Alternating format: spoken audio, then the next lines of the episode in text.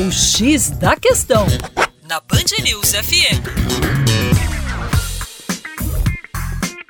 Olá, ouvintes da Band News FM BH. Meu nome é Vitor Augusto e sou professor de Geografia da equipe Terra Negra.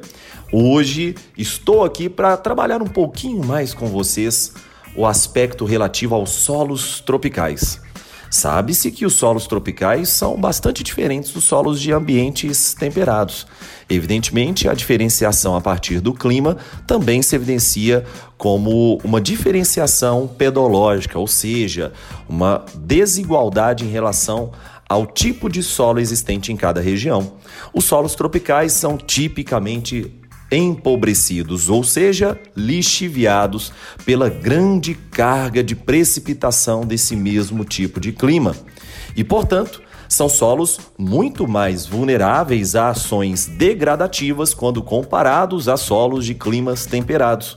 Por isso, ações vinculando a educação ambiental e educação científica dos produtores rurais brasileiros são extremamente válidas.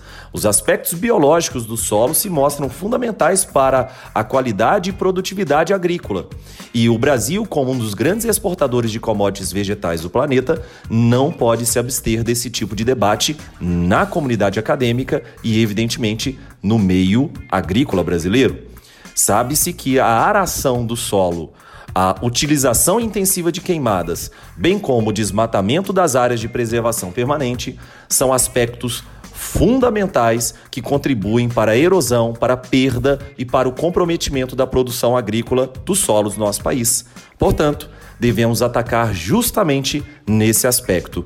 Vamos introduzir práticas mais conservativas para os solos brasileiros a fim de desenvolver melhor nossa economia. Para mais acesse o youtube.com/terra negra